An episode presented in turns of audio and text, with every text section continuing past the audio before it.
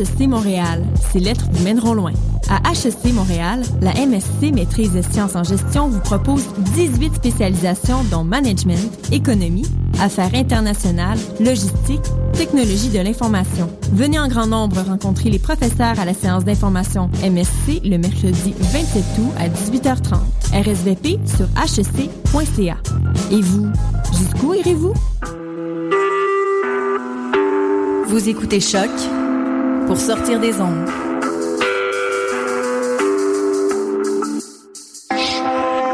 Podcast, musique, découverte. Sur choc.ca.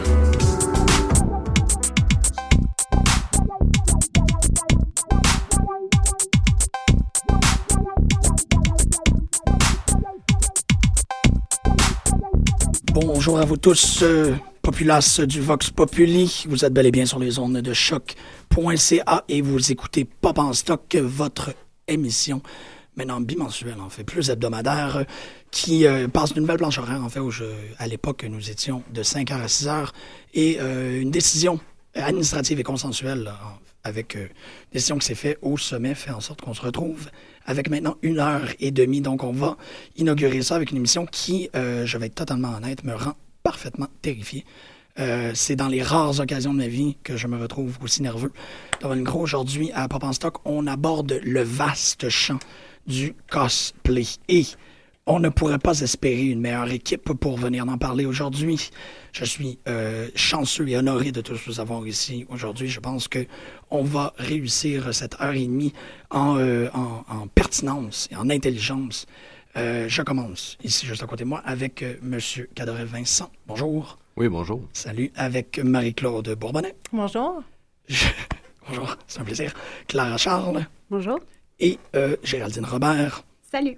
Merci énormément d'être là. Euh, je vais vous louanger durant tout le long de l'émission. C'est ce que je fais dans des, dans des instances de nervosité. Très rapidement comme ça, j'imagine que vous allez tous être présents ou potentiellement présents au Montreal Comic Con qui s'en vient dans deux semaines. Oui, tout à fait. Ah oui, oui, je vais être présente. Super, c'est bon parce que les, les, les bonnes émissions radio finissent toujours par évacuer la plaque dès le début pour se rendre véritablement à de croustillant. Euh, et et c'est vraiment euh, ça aujourd'hui. Je marchais pas trop mes mots, je suis quand même très nerveux de parler de ça parce que je trouve que le, le cosplay, c'est une, une très, très, très, très large pratique et elle ne fait que déculper en dimension avec les années qui passent. Et euh, on se retrouve à faire des recherches, évidemment, pour l'émission. Puis je réalise que plusieurs des médias décident de vraiment aller avec qu'est-ce que superficiel. On y va très vite. Euh, je comprends qu'ils ont moins de place et ont moins de disponibilité pour être capable de rentrer en profondeur. Mais nous, on fait de la radio universitaire et on fait de la radio universitaire pour l'UCAM. Donc, on peut faire une heure et demie et on peut essayer d'aller le plus loin et le plus profond dans cette question qui est euh, le cosplay. Très rapidement, moi, c'est vraiment comme ça, je le sens. Je ne sais pas si vous avez des définitions qui sont plus euh, vite que ça, mais le cosplay, c'est costume play. C'est essentiellement ce que vous avez besoin de savoir sur la pratique. S'il y a des subtilités, malheureusement, je ne les ai pas, euh, je les ai pas euh, encyclopédisées pour le moment. Ça, la, meilleure façon que j'ai trouvé décrire le cosplay aux gens qui en ont jamais entendu parler de leur vie, je leur dis toujours, c'est quand tu te déguises en personnage de jeux vidéo, bande dessinée, comic book américain, manga animé japonais. Parce que les gens, même costume play, les yeux en phase Ouais. d'interrogation, les, les, les yeux en point d'interrogation, là, pour vrai, là, c'est, on, on part de loin. Là. Tu disais euh, que la plupart des, des émissions qui accordent une petite place dans l'actualité au cosplay euh, demeurent très superficielles, mais c'est parce que on part du principe qu'au Québec, c'est encore tout nouveau.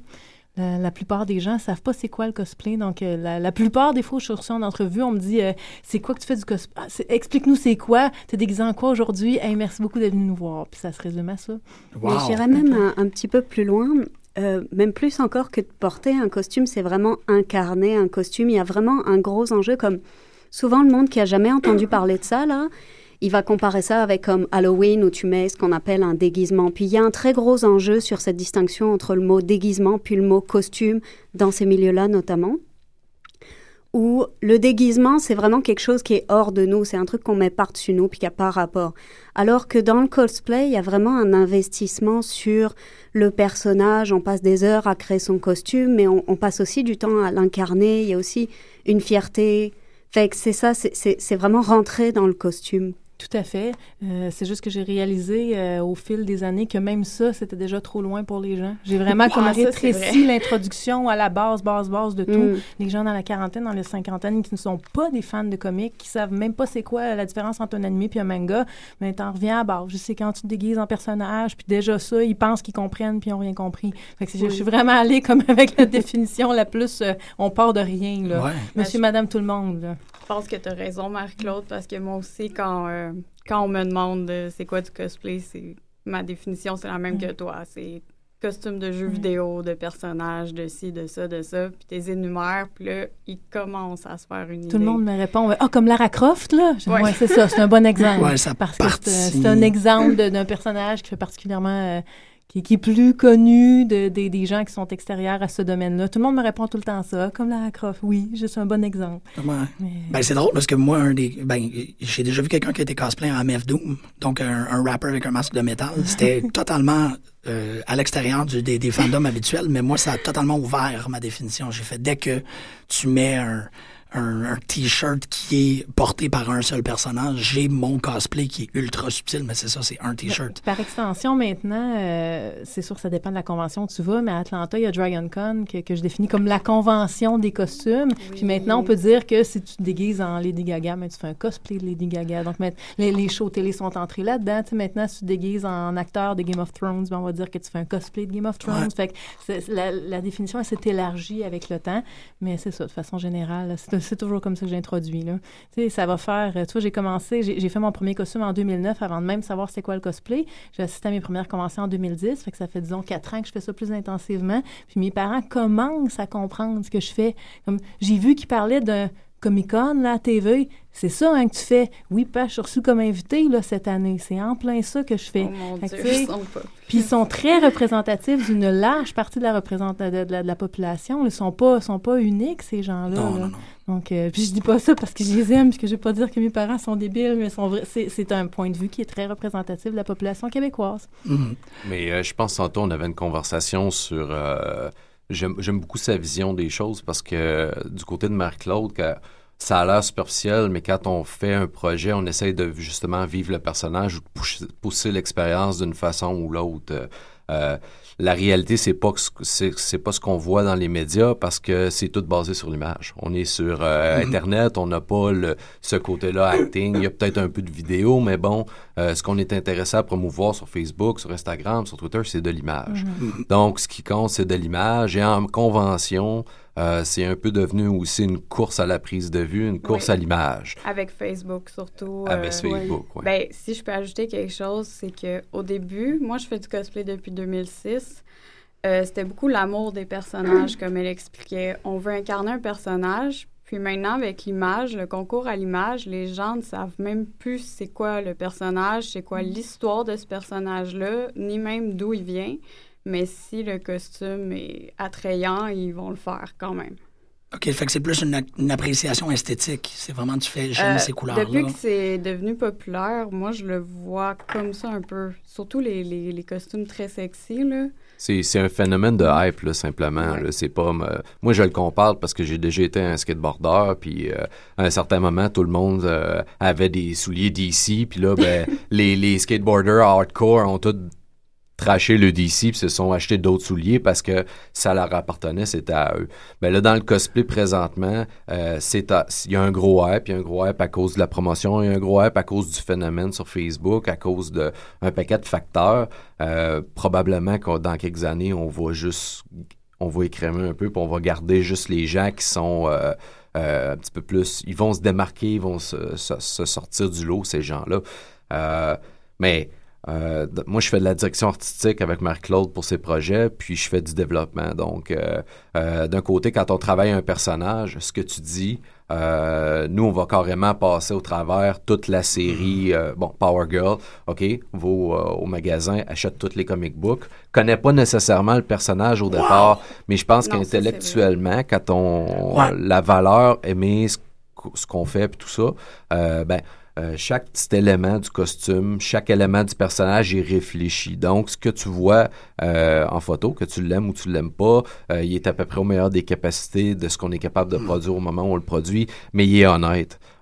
pour nous, pour Marc-Claude aussi, qui est une très grande technicienne, c'est très, très important. Puis c'est toujours un plaisir quand tu rencontres des gens qui sont euh, axés sur la qualité, sur le travail en arrière des costumes. Il y en a encore, il y en a. C'est un peu les gens un petit peu plus matures peut-être qui sont euh, qui ont d'autres intérêts. Puis je pense aussi que c'est pas tout le monde qui rentre en convention avec euh, un, plan de match ou euh, une idée. Bon, il y en a que ça va être un déguisement d'un jour, c'est comme un Halloween, mais euh, une autre date. Mais il y a des gens aussi qui ont un but puis qui utilisent ça pour, euh, pour travailler sur leur but. Non. Donc, nous, l'intérêt, c'est la fabrication de costumes. Montreal Comic Con ou pas, fabrique des costumes. je, veux dire, Marc-Claude a une trentaine de costumes, dont la moitié n'ont jamais sorti du garde-robe. Fait que l'intérêt euh, je pense que c'est euh, vraiment de développer des compétences, puis de découvrir des personnages, découvrir des techniques. Parce que ce que ça apporte de beau, je pense, c'est une évolution au niveau créatif, une évolution au niveau artistique. Ça te permet de découvrir toutes sortes de, de, choses, puis d'acquérir des compétences. Ben oui, mais, mais ça devient... En fait, ouais, je dirais qu'il y a comme... Il y a plusieurs... Bah, comme pour récapituler un peu, mais en en stratifiant, il y a plusieurs niveaux. Il y a le niveau du fandom mhm. auquel tu faisais référence tantôt. Il y a le niveau de l'artisanat, qui est celui de la création du costume, qui est celui de tout ce travail de, technique finalement. De... Il y a euh, le niveau de la mise en scène, qui est celui de voilà comment on crée cette image qui va circuler sur Facebook, etc. On crée cette, euh, cette vision. Et tout ça circule autour de euh, ce qui va être un, point absolument central, puis vous y avez fait comme plus ou moins référence, c'est la notion d'investissement. C'est-à-dire que plus quelque chose euh, va devenir populaire, puis en l'occurrence le cosplay, plus il va y avoir une sorte de de suspicion, mais qui en même temps est, tout à fait justifiée dans, beaucoup de cas, mais de est-ce que la personne est vraiment intéressée mhm. par ça? Bref, quel est son... Il y a la notion d'authenticité qui s'en vient, c'est-à-dire à quel point est-ce que cette personne est authentique dans son intérêt pour la pratique, dans sa passion, autrement dit, à quel point elle s'investit en tant que personne, à quel point elle investit son, son identité dans ces phénomènes-là, parce que c'est des phénomènes, en tout cas de ce que j'ai... Euh, vu au cours de mes c'est des phénomènes dans lesquels il y a un très très très très gros enjeu de, de structuration identitaire, de, de, de, de, se mettre en scène, mais de mettre en scène son travail, de mettre en scène comme sa passion, littéralement sa passion en tant que fandom, sa passion en tant que qu'artisan et artiste. Et donc, euh, c'est ça, pour résumer. Mais, mais c'est bien, en fait, euh, euh, Clara, que tu me reviens parce que tu as complété une maîtrise de l'UDM en communication sur, sur, le, sur, le, domaine. Je fais très mal mes introductions et je vais sacrifier le premier cinq minutes de l'émission au nerf et à la caféine. C'était pour vous, vous autres. c'est extrêmement intéressant. En fait, il y, a, il y, a, une façon, et bon, on en avait, on, l'avait abordé essentiellement en introduction, c'est de dire, il y a autant de, de cosplay qu'il y a de cosplayers. Il y a tout le monde a une définition plus ou moins rigide de qu'est-ce qu'ils sont en train de faire. Tout le monde a des raisons de pourquoi ils sont en train de le faire. Euh, très aisément, en fait, très rapidement, moi, tout ce que je vois qui est la composante unique, ou du moins qui est comme si tu veux, la définition de base était géniale tantôt, Claude, mais c'est des gens qui utilisent l'imaginaire comme un matériau. Moi, très aisément, je fais un, espèce de, de, de, de parcours simple, puis je me dis, le cosplay est au théâtre, essentiellement, qu'est-ce que la fanfiction est à la littérature. Donc, c'est une utilisation de tous les codes. C'est totalement respectueux. Il n'y a pas un plus que l'autre du tout. Mais c'est vraiment des gens qui ont décidé de façon très postmoderne de dire je ne vais pas écrire un livre, je vais reprendre ce matériau-là, je vais me le, je, vais me l'assigner, en je vais, l'intérioriser. Et qu'est-ce qui va sortir? Sera cet imaginaire-là avec une pièce de moi dedans. Bah, ce qui est intéressant, ouais, c'est que ça met le corps dedans. Puis c'est pour ça que c'est intéressant que tu parles de théâtre puis de fanfiction. C'est qu'on est dans ses, passions, ses recherches, etc., dans cette fanfiction, mais tout d'un coup, on l'incarne au sens premier du terme. On met son corps dans cette fiction-là. Puis il y a un enjeu énorme là-dessus. Oui, parce que euh, je ne sais pas exactement, mais en fait, je vais, être vraiment curieux d'avoir vos, opinions là-dessus, euh, et Marc euh, est-ce que les choix de costumes sont faits par rapport à des, des, euh, des traits de personnalité? Est-ce qu'il y a quelque chose, parce que tantôt, toi, tu indiquais qu'il y avait quelque chose d'esthétique pour certaines personnes. J'aime la couleur bleu-jaune, je vais me déguiser en Booster Gold. Euh, c'est très, c'est, c'est très Ben, raccourci, là, mais, mais est-ce qu'il y a comme. euh, je pense à ma fille de 4 ans, qui est totalement en amour avec Merida de Brave. Puis je le vois que c'est elle a deux aspects de Merida qu'elle adore, mais elle veut que je l'appelle Merida maintenant. mon Je pensais Dieu. que tu me disais qu'elle voulait, qu'elle aimait Frozen avec la petite princesse bleue. Euh, ça fonctionne, mais, mais c'est pas. Je veux dire, si ma fille aurait à pratiquer une, une forme de cosplay, c'est The Brave. Frozen, ça fonctionne pour des raisons euh, de balade. Je la soutiens fortement. La Ouais. musique est extraordinaire, le, le récit tient la route, mais vraiment, là, une association de Avec personnalités. Merida. Elle est comme ça, c'est la personne que je veux être. Ben, moi, je suis comme ça. Je vais, mais je vais souvent prendre des personnages qui me ressemblent un peu ou que je me vois dedans. Mais d'un autre côté, je vais aussi souvent en prendre qui me permettent d'être plus forte. Des personnages qui ont une personnalité pas comme moi du tout, mais que je me sens plus confiante en étant ce personnage-là parce que c'est une fille euh, forte, indépendante. Euh, ce que moi, je suis pas vraiment. fait que ça aide à se sentir plus confiant mais ça va toujours être des personnalités qui viennent me chercher. Si j'aime un costume que je, je le trouve beau, je fais mes recherches, je lis les bandes dessinées ou je joue aux jeux vidéo, puis je me rends compte que la personnalité du personnage, je ne l'aime pas, je pourrai jamais faire ce costume-là. faut vraiment que moi j'aie un lien avec le personnage. Et vous autres, parce que c'est un, un gros processus, je suis super content que vous ayez parlé de ça en émission, parce que vous lisez le matériel. Là, l'exemple de Power Girl est quand même immense, parce que c'est pas, euh, Notre c'est chemin, pas trois euh, livres. là. c'est là que mon chemin euh, diffère de celui de la majorité des cosplayers. J'ai réalisé avec Et le temps que la, la Ah plupart, que la plupart des, des, des gens euh, choisissent un personnage parce qu'ils l'aiment. Tu t'identifies à ce personnage-là. puis Tu l'aimes tellement que tu veux l'amener à la vie, puis tu décides de, de, de recréer ce costume-là avec les moyens dont tu disposes. Tandis que moi, c'est le costume qui m'a amené au cosplay. Euh, J'étais designer de mode de formation. J'ai complété mes études là-dedans. J'ai cousu toute ma vie. J'ai commencé à coudre, j'avais 19 ans. Donc, quand j'ai découvert le cosplay par hasard, moi, j'avais déjà 15 ans d'expérience comme costumière en arrière de moi. J'ai fait comme, sérieusement, là, il existe des conventions de gens qui se font des costumes. J'ai la shape que j'ai là, je ressemble à ces petits bonhommes-là. C'est ça que je fais dans la vie des costumes. Moi, c'est ça que je fais. J'ai fait un plus un égale deux, je serai cosplayer. Puis j'ai tendance à choisir les personnages en fonction du costume. Ça m'arrive de regarder un costume, de dire, j'ai aucune idée c'est qui ce personnage-là, mais ce, ce costume-là, là, moi, je veux faire ça. Donc là, je fais des recherches sur le personnage. C'est- Si c'est un jeu vidéo, je regarde euh, sur YouTube les walkthroughs pour avoir une idée de ça ressemble à quoi.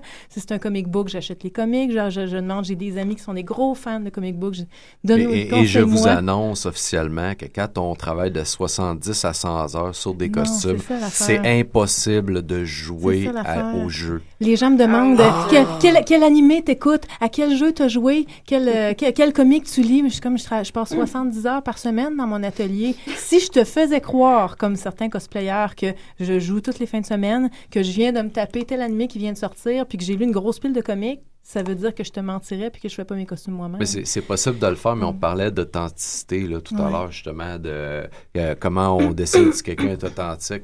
Puis moi, étant donné que, bon, je vais gérer des choses pour Marc-Claude, euh, la crainte un peu, c'est que aussi ce qui s'est passé dans les dernières années, c'est qu'on a vu beaucoup de modèles qui étaient des modèles de glamour, qui faisaient, bon, du- de la lingerie, etc. Tout d'un coup, sont devenus Ouais, cosplayers. ouais. Out of nowhere, les filles ont si dit, ah, ben, il y a euh, des sous à aller chercher dans les conventions. si Je suis euh, une geek, donc j'ai un saut de Chewbacca par rapport. Non, euh, Chewbacca je suis là. C'est sexy, ça va y être. Quand, quand, quand moi, Euh. je me suis présentée en convention, j'étais comme la, la, la, la première intrus, entre guillemets, si tu veux, dans, dans le milieu, parce que j'étais une modèle glamour publiée dans des, dans des magazines pour hommes. Puis je me suis présentée en convention en sachant pertinemment que les gens me jugeraient puis diraient euh, encore une fille blonde avec des gros seins qui vient ici pour avoir de l'attention. San Diego, le San Diego Comic Con en est plein.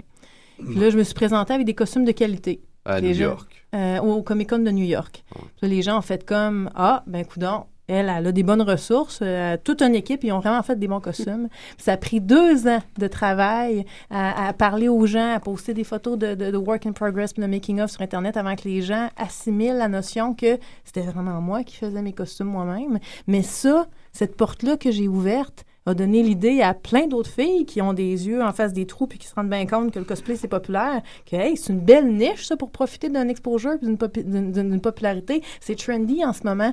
Fait que des filles qui font des photos couchées à terre euh, sur des comic books étendus avec des grosses lunettes noires, tout d'un coup, il y en a eu plusieurs. Je suis sexy, je suis une geek. Mm-hmm. Ça a créé un mouvement, ça a créé une tendance, puis c'est là que, ta question était super pertinente tantôt de qui est intègre et qui ne l'est pas, parce que le jugement, moi, je l'ai vécu, puis c'est bien correct, c'est normal, je m'y attendais. il y a des personnes que tu regardes puis que tu dis vraiment, ben puis c'est là qu'on que, a réalisé que c'était important d'être honnête puis de ne de, de, de, pas mentir. Puis ah. moi, j'ai jamais prétendu être une experte en comique.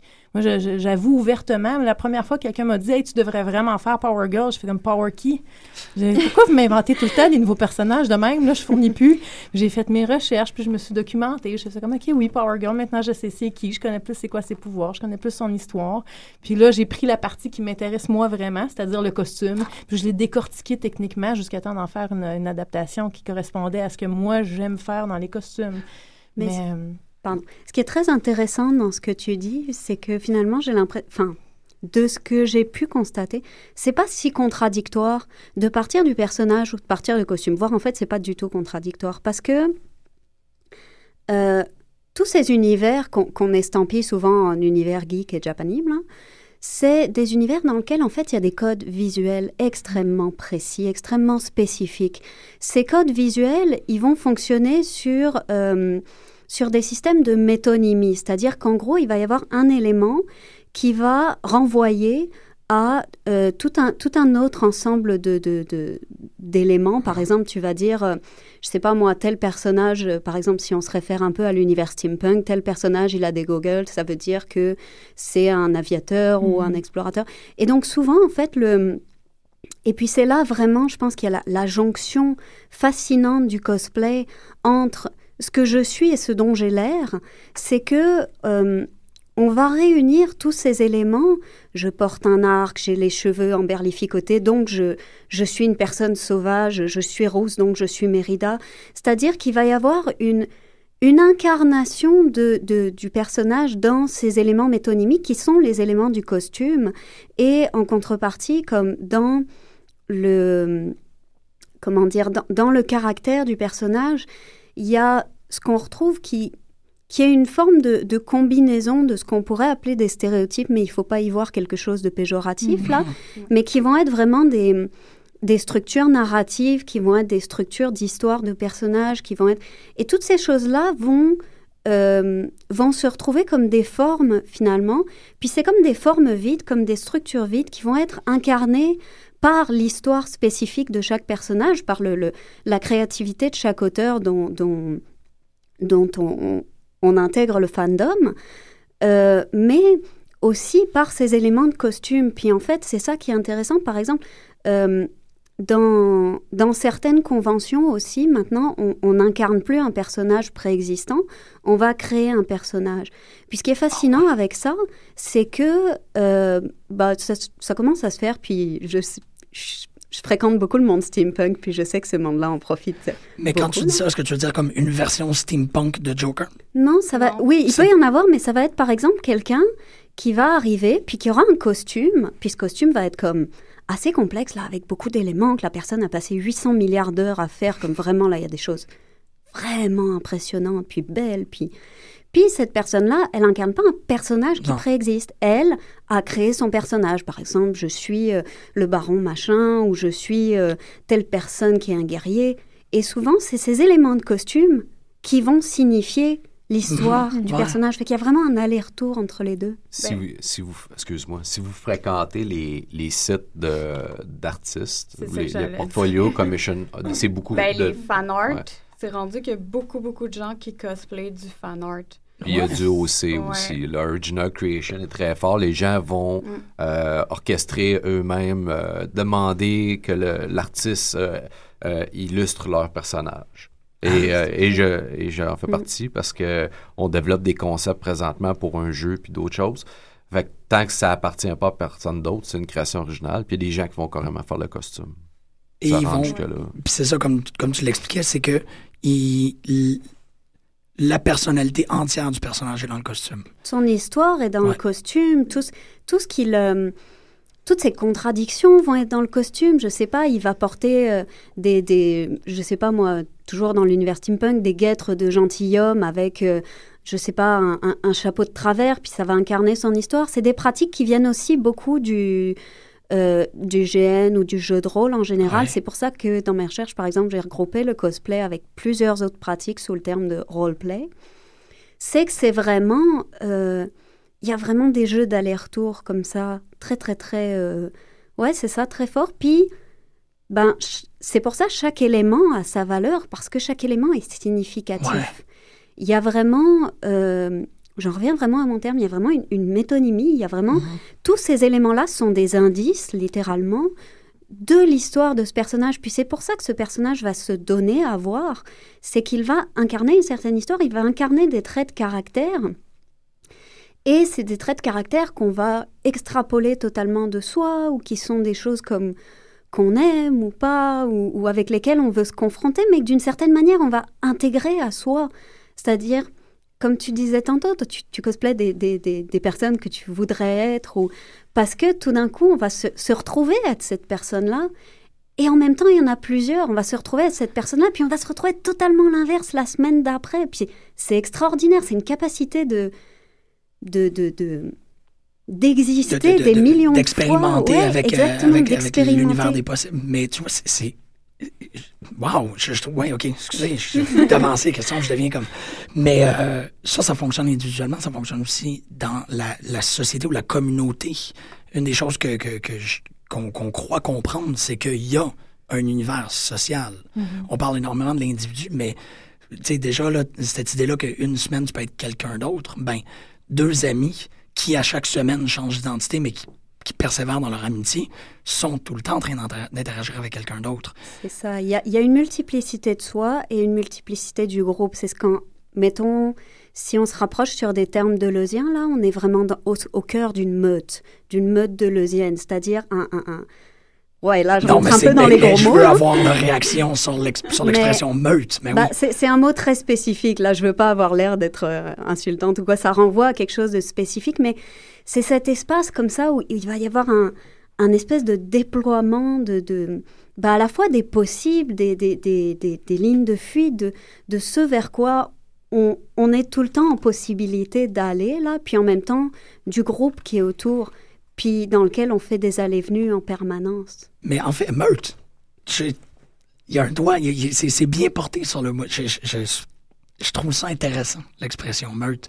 Parce qu'en fait, Marie-Claude, tantôt, tu racontais que tu as fait un chemin, puis là, il y a des gens derrière. Là, il y a, il y a la possibilité d'avoir ouvert euh, le, monde est possible dans un fandom. En fait, la meute, je le vois plus comme euh, on parlait du, du- de- d'in- d'intégrité, de voir qui est authentique dans sa démarche. Puis la meute, moi, je la vois plus comme la communauté. Parce que. C'est vrai qu'il y a quelque chose. Moi, je je- j'ai rien contre le, le concept du stéréotype. Tu parlais de stéréotype tantôt en disant que c'est pas nécessairement péjoratif. Mm. Euh, Il y a rien de plus facile à catégoriser que l'être humain. hein. Tous les stéréotypes prennent leur racine dans, dans une réalité, là, dans, dans- dans- dans quelque chose de vrai. Puis après, mais ça se transforme, on l'exagère, on le remplit, on l'amplifie. Mais euh, oui, la communauté, la communauté cosplay, c'est une genre de meute stéréotypée d'une certaine façon, à l'intérieur de quels tu as différents types de personnes qui évoluent. Le steampunk en est une catégorie. Tu as toutes sortes de sous-divisions comme ça dans la culture. Et puis, c'est à, à l'extérieur de cette meute-là, c'est c'est de l'extérieur que proviennent les, les intrus, entre guillemets, ceux de, de qui on doute de l'authenticité.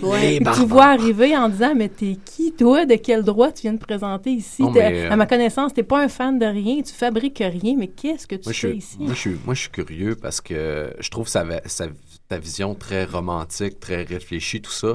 Puis je crois pas que ce soit la majorité des gens que ça se produise comme ça.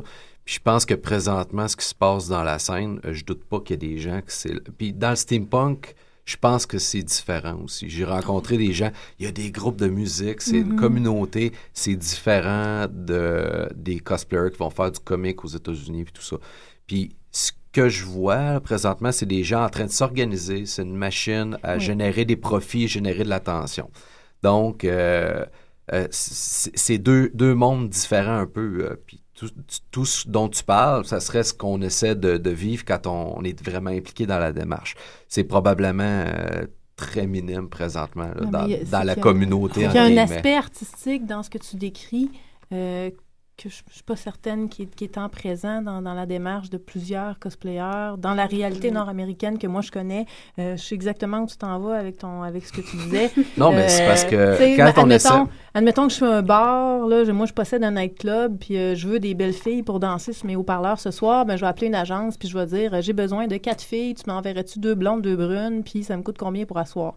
Le genre de phénomène, en guillemets, est presque en train de, de, se reproduire euh, dans, dans, la communauté cosplay. Ils s'organisent des agences de jeunes filles ah, américaines qui sont pas nécessairement des... Totalement. sont pas nécessairement des cosplayers de grand talent. Puis je le dis pas avec méchanceté. C'est juste c'est des jeunes filles C'est des réseaux structurés, euh, organisés, qui ah, si ça, s'adonne, si ça s'adonne que tu que habites à Los Angeles, puis que tu sais ton, ton, ton, cousin connaît le monsieur qui a une agence, puis lui il se fait appeler par des conventions qui disent ben j'ai besoin de deux jeunes filles invité cosplay en fin de semaine, ben voilà. C'est comme ça que c'est comme ça que nous on se retrouve prisonniers de notre citoyenneté canadienne, avoir développé une expertise technique dans des domaines vraiment poussés, avoir une page Facebook à 115 000 fans. Quand j'ai rencontré des jeunes filles en convention qui ont un demi million de fans, je regardais comment ils étaient habillés, puis j'étais comme mais que s'est-il passé?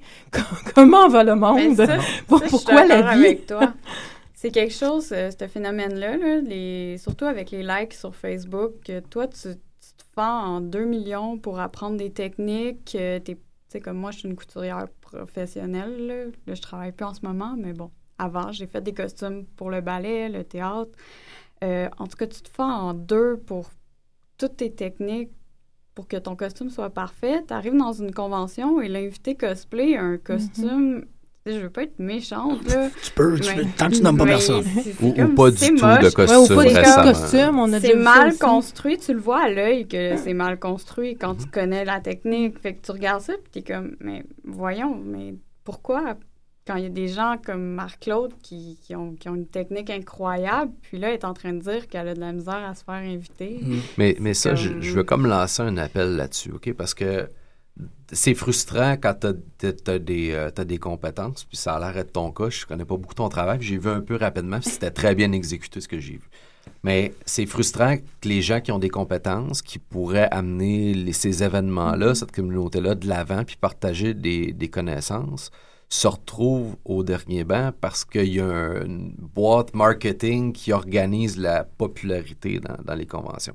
Fait que je pense que les conventions ont un peu à se responsabiliser là-dessus, puis à se dire est-ce que ce qu'on offre à, notre attendance, parce qu'ils font beaucoup avec les, les, célébrités, ils vont le faire avec les artistes, ils amènent des gens de qualité.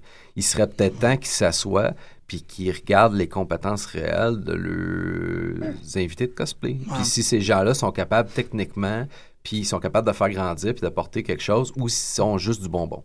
Euh, c'est super amusant le bonbon, mais à un moment donné, euh, ça, va, ça va faire que les gens qui sont compétents vont se retirer, vont s'en aller ailleurs, puis la bébelle va imploser. Justement, j'ai une question pour vous deux.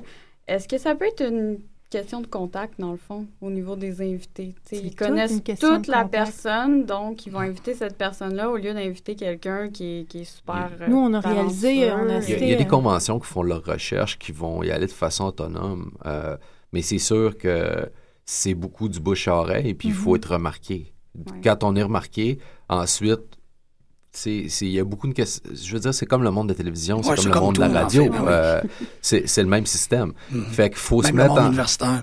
oui. Ouais, ouais, Si tu connais le bon prof, t'es correct. Pas moi, je suis pas à l'université. Mais non, peux me permettre tous les commentaires. Quand on moi, je peux me permettre tous les commentaires sur les cosplayers. Let's go. Je... Non. Quand on a des compétences, faut apprendre à se mettre de l'avant. Puis ça a été très, très dur à faire pour nous parce que Marc-Claude est une fille qui ne brasse pas d'air, mais pas du tout. Elle, aime ça passer inaperçu. Donc, on a un niveau de compétence élevé, ouais, des ça a l'air drôle même, ça, on élaborera. Ça devient ah, difficile. Euh, mais ça, vient que tu faut que tu apprennes à te promouvoir au travers de ça. On parle de on parle plus de la vision romantique de la chose puis de la vision de la création. Moi, j'ai arrêté de fréquenter Facebook parce que ça sonnait faux, c'était frustrant, puis ça devient un obstacle au processus créatif quand on est créatif. Ça devient qu'on, bon, euh, moi, la colère, la rage, euh, euh, bon, c'est plus constructif. Je ressens la même, même chose, je comprends. Il y, a une couple de, de cosplayers à qui j'ai parlé qui étaient vraiment impliqués, puis ça le faisait mal. Fait qu'à un moment donné, on décroche, on s'en retourne dans le processus créatif, puis on essaie de faire le mieux qu'on peut euh, avec tout ça. Mais tu vois, ça, c'est. Tu disais que tu voulais lancer une perche, tout ça. Moi, je- je- j'irais plus loin que toi dans ta réflexion. Moi, je lancerais la perche au milieu québécois. Euh, on a tendance, on subit beaucoup l'influence de nos voisins du Sud. On a l'impression que tout ce qui se fait de bien vient nécessairement de là. Euh, moi, je connais des jeunes filles qui bénéficient d'une machine de promotion incroyable juste parce qu'elles ont la chance d'habiter euh, à Los Angeles ou euh, parce qu'elles ont euh, un parent euh, qui, fait partie euh, de la machine hollywoodienne ou euh, ce sont des, filles qui se sont retrouvées propulsées à des sommets où, où jamais leurs compétences euh, leur auraient valu de se rendre. Puis, elles se retrouvent invitées partout. Elles se retrouvent invitées au Canada, elles se retrouvent invitées au Québec. Qu'est-ce qui fait que le Québec n'encourage pas des jeunes filles jeunes comme toi? Moi, je vais avoir Ouais. 35 ans au mois d'octobre, OK? J'aimerais ça en engager des jeunes filles qui m'aideraient à coudre des costumes, mais j'en trouve pas parce que c'est un métier qui se perd. Les, les, les, les métiers ici, les métiers d'artisans, ne sont plus valorisés. C'est des métiers qui sont en train de disparaître. Les jeunes filles qui causent, là, j'en croise pas à tous les coins de Ouais. rue, OK? Puis moi, je trouve pas ça normal que nos conventions ici locales, puis là, on parle de conventions parce qu'on parle de cosplay, mais ça pourrait être n'importe quel autre type d'événement, Ça peut être le fromage. Engage des gens d'ailleurs en se fiant sur je sais pas quoi, les chiffres Facebook peut-être. Si toi puis moi, on avait été invités aussi souvent que les jeunes filles américaines étaient invitées dans leur propre pays, toi puis moi, on aurait des chiffres Facebook, exemple, ou n'importe quelle autre euh, euh, représentation quantitative de, de- de ta valeur euh, Populaire, que- populaire, euh, virtuelle. ta valeur virtuelle. Cette valeur-là, elle aurait été augmentée de beaucoup. Puis nous aussi, on aurait l'air d'être des big stars dans notre pays. Puis là, peut-être que si les Américains... bon, juste ça, ça, c'est pas un bon exemple. Les Américains nous inviteraient pas plus. Mais peut-être que les gens de d'autres pays nous inviteraient.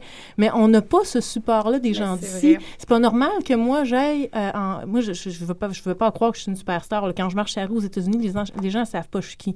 Mais quand je marche dans une Des fois. convention... Parfois. Fois. souvent. Y a Mais quand je marche dans un Comic-Con, les fans de comics aux États-Unis savent je suis qui. Ils savent, euh, ah, il m'appelle Mary Claude, puis euh, ils savent que c'est la fille qui vient du Canada. Ils sont pas capables de mettre le Québec sur une carte, mais ils savent que je viens du Canada. Puis, euh, fait je suis plus connue en convention aux États-Unis que dans ma propre province. Je me déplace encore à Montréal, puis encore des gens de la télé qui sont des gens d'influence, qui gèrent des, des grosses business ici, qui sont à la tête d'émissions télé, d'émissions de radio importantes, qui ont aucune idée c'est quoi le cosplay, qui ont aucune idée de ce que je fais dans la vie. Puis je suis pas sûre qu'ils ont le goût de le savoir. Puis le jour où ils vont être au courant, ça va être parce qu'ils vont avoir écouté Musique Plus, qui a racheté une émission américaine qui s'appelle Heroes of Cosplay. Là, là, ça va être rendu pas- trendy au Québec. Mais là, sens. je pense qu'on arrive à un point intéressant qui est que, là encore, j'ai une obsession sur les paradoxes, si vous l'avez pas remarqué. Et là aussi, on arrive à un paradoxe euh, qui est qu'il y a une très grande volonté de faire connaître, de, de, de rendre populaire ce que, ce que vous faites, puis je trouve ça vraiment cool. Puis en contrepartie, bah, le, le, le retour de flamme de ça, je pense, c'est une espèce de récupération dont vous parliez, marketing, etc. Puis c'est ça, il y a comme une tension, euh, je trouve, dans, dans, dans ces choses-là, que d'un côté, on, on, on veut faire connaître, on veut que ce soit populaire, on veut que le travail soit reconnu, on veut comme montrer, puis en même temps, comme on se retrouve face à du monde bah, qui qui connaît pas, qui est pas expert, qui sait pas différencier un très très très très beau costume vraiment bien fait d'un costume comme qui a été acheté sur internet puis qui est même pas cousu selon le droit fil puis qui part croche là. et et du coup, c'est comment dire il y, y a comme une espèce de situation insoluble, je trouve, à un moment de quelle place donner pour garder le, le, le sens de la qualité, puis en même temps pour propager l'image au maximum, comme pour dire que ouais, il y a un problème avec le, le- le nombre de fans Facebook comme un, un- comment dire, comme un, un, un évaluateur, et en même temps de se dire ben ouais, on, on, on- tu sais, on aimerait ça avoir le moyen d'en avoir plus, et enfin c'est c'est ça, c'est comme Oui, mais c'est drôle parce que c'est euh, l'indice d'évaluation virtuelle Facebook Mhm. qu'on- qu'on fait là, là, on l'invente, il y a un indice d'évaluation. Non, non, tu l'inventes pas. Je te confirme que ça, ça, Ah ça non, a, c'est le vraiment, terme. ça a vraiment une C'est le valeur. terme que pour j'ai inventé, c'est pas le. ouais. Non, non, j'ai. Oui. Euh, on- on- je pense essentiellement, c'est assez difficile euh, dans, le, dans la société contemporaine américaine dans laquelle on existe de nier ce fait-là. L'indice like Mhm. Facebook est pas mal un peu de partout. Mais euh, il y avait. C'est drôle. Il y, y a aussi la qualité de quelqu'un qui vient dire que ton trait est beau. Pas ton trait, là, mais ta couture ou ton, ton seam, j'ai juste des expressions anglophones par rapport à la couture, j'ai aucune idée pourquoi.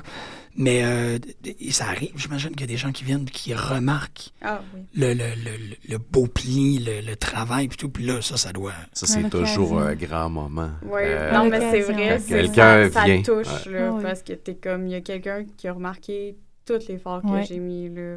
Ben, c'est ça, c'est du 70-100 heures. que- Normalement, quand quelqu'un regarde ta carte d'affaires puis dit ton backpack est en forme, il a l'air vraiment clean, tu maîtrises ta technique, ça fait oh, Dieu, enfin, oh my god, j'ai pas tout fait ça pour rien.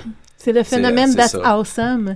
On se promène, oui, on se promène aux États-Unis, puis euh, t'as- passé euh, 40 heures, 50 heures, 60 heures, 100 heures sur un costume. Là, tu t'es content, là, tu le portes pour la première ouais. fois. là, C'est c'est- c'est- c'est la gratification suprême. là, C'est c'est ton bonbon là, après, après avoir pa- passé tant d'heures sur, euh, sur un costume, de le porter en public. Moi, j'ai tout le temps, je l'offre en cadeau aux fans. Surtout quand j'ai fait un, un costume euh, d'un personnage que je connaissais pas nécessairement. Moi, je me dis toujours, voici mon interprétation. J'espère qu'elle plaira aux fans de ce personnage-là. J'ai trouvé mon plaisir dans l'exécution technique de ce costume-là. Maintenant, je vous l'offre à vous. Puis là, quelqu'un qui passe, fait comme « Wow, that's awesome! » Puis là, t'es comme « Merci! » Puis là, la personne, à servir de bord, puis elle regarde le, le costume le plus nul au monde, vraiment pas beau. Puis elle dit « Wow, that's awesome!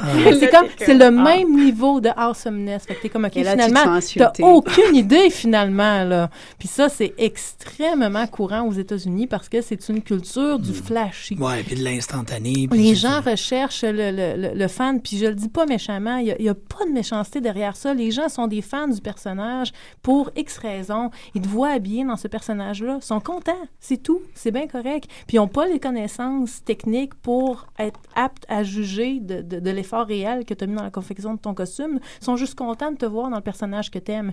Mais par-dessus ça, il y a toute cette, cette sous-culture américaine-là qui, est- qui est présente, qui, qui fait partie de leur vie, puis qui fait qu'en général, le public américain va vers ce qui est coloré, va vers ce qui est gros, impressionnant Ouais. visuellement. Une grosse armure, même si elle est en forme puis qu'elle est tout croche, elle est vraiment grosse. Va vers, ouh, des seins, parce qu'on n'a jamais vu ça, des seins, hein, fait que, oh, que ça nous excite, le poil ses jambes. Fait que si, si ça monte de la peau, si c'est coloré, si c'est impressionnant, euh, le fan de cosplay américain moyen va aimer ça. Mais Et ça ici ouvre la aussi, porte à tout Non, non, ça. ici aussi. Ici aussi, c'est Ah comme Ici ça. aussi, je oui, on regarde subit les cette influence-là. À chaque fin de convention, je, je regarde tous les albums sur Internet. là, J'aime ça voir ça.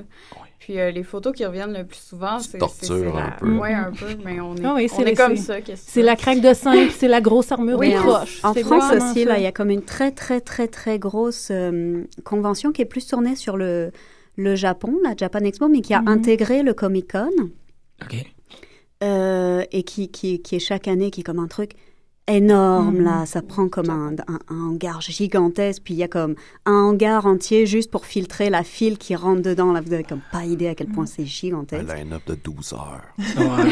Puis, euh, c'est ça, dans ces choses-là, comme bah, j'y suis allée une couple de fois, là, puis à chaque fois, c'est ça, il y a comme la personne qui a... C'est beaucoup plus tourné vers le Japon, encore une fois, puis la personne qui a des immenses ailes Mhm. de, de, de je sais pas quel personnage qui font comme 4 mètres de diamètre au total, etc. Il y a toujours le, le monde autour, puis... euh, Ouais, il se promène avec une foule euh, en Ah ouais, vraiment, parce que Ouais. Ça, ça attire le regard, tu sais, comme les personnages sortent de l'ordinaire, mais cette, ce gigantisme-là sort de l'ordinaire à l'intérieur même des conventions, ne serait-ce parce que les gens arrivent même pas à marcher avec tout ce qu'ils ont Mhm. sur le dos. là. Oui, Et, et, hum, ce qui est un autre truc aussi. c'est ça, puis, puis c'est ça, il va y avoir comme une, une, une- un jeu sur le regard où ça, ça va fasciner le monde, ça, tu le vois de loin, là, tu es comme Mhm. à, à l'autre bout de la pièce, puis tu le vois. Alors que la qualité, ça nécessite de se rapprocher, ça, ça nécessite de voir de près, ça nécite... Fait que, ouais, quelque part, justement, ce- le- le- l'appréciation quantitative, le, le nombre de likes, le nombre de gens qui prennent des photos, etc., bah oui, en, en soi, puis par définition, c'est quelque chose qui privilégie ce qu'on voit à 3 km. Là. En même temps, je serais curieux de voir l'émergence du premier euh, sommelier du cosplay. C'est vraiment quelqu'un qui, qui cote les... Ben, le cote, c'est un peu intense. On a commencé à faire une... Mais tu sais, vraiment quelqu'un qui connaît ça puis qui commence à traiter ça de manière... euh, Soyons honnêtes, c'est ce qu'on essaye de faire avec Marie-Claude, qu'elle devienne une assez performante dans plusieurs domaines pour un jour s'asseoir et dire je suis capable d'évaluer, elle est capable maintenant d'évaluer beaucoup de choses. Ouais. Puis là, on nous fait à croire avec ce qui se passe à la télé présentement qu'il y a certaines personnes qui sont capables d'évaluer les choses quand c'est de la télé-réalité. Ah ouais, la ok, ça, télé-réalité, il n'y a rien de moins vrai que la Il télé-réalité. n'y a rien de moins Je vrai que la m'excuse, télé. j'aime pas la télé. Je m'excuse à tous les amateurs de que- télé. J'aime il la radio. Il y a des évaluations comme dans le World Summit Cosplay, des choses Ouais. comme ça, comme des, des, des, des compétitions au niveau mondial là, sur Mais- le cosplay. Mais tout le monde Mais- s'engueule toujours sur les critères. Oui, puis- puis les, ju- les juges sont quand même choisis par le staff le de convention, donc c'est pas toujours des gens compétents. Mm. Puis là, j'ai une autre question. Est-ce que, tu sais, Marc-Claude, justement, elle touche à tout, le cuir, tu me montrais ça tantôt.